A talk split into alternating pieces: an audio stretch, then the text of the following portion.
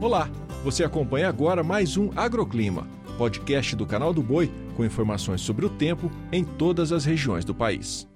Olá, um ótimo dia para você que acompanha as nossas previsões. A terça-feira é marcada pelo avanço de uma nova frente fria em direção ao sudeste do país, o que provoca o aumento dos temporais entre os estados de São Paulo, Minas Gerais e no Rio de Janeiro. Essa nova frente também é responsável por reforçar a umidade em Goiás, Espírito Santo e no Distrito Federal. Além dos já citados, no centro-oeste, muitas nuvens de chuva a qualquer momento no centro-leste de Mato Grosso do Sul, com até temporais isolados. Em Mato Grosso, calor intercalando com chuva forte. Na região nordestina, o tempo fica instável no sul do Maranhão, Piauí, oeste e sul da Bahia, com chuva em vários momentos. Sol e tempo firme no litoral norte e nordeste da Bahia, em Alagoas, Sergipe, interior do Ceará, Pernambuco, Rio Grande do Norte e Paraíba. No Sudeste, tem chuvarada em todos os estados, com risco para temporais e acumulados bem elevados, especialmente sobre Minas Gerais. Com relação às temperaturas, o calorão diminui.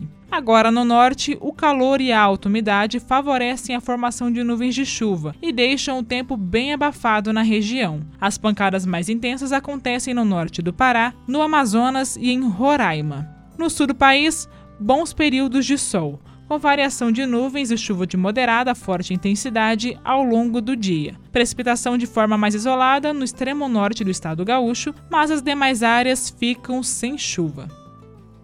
O agroclima pode ser acompanhado também na programação do canal do Boi e em nosso portal, o sba1.com. Até a próxima!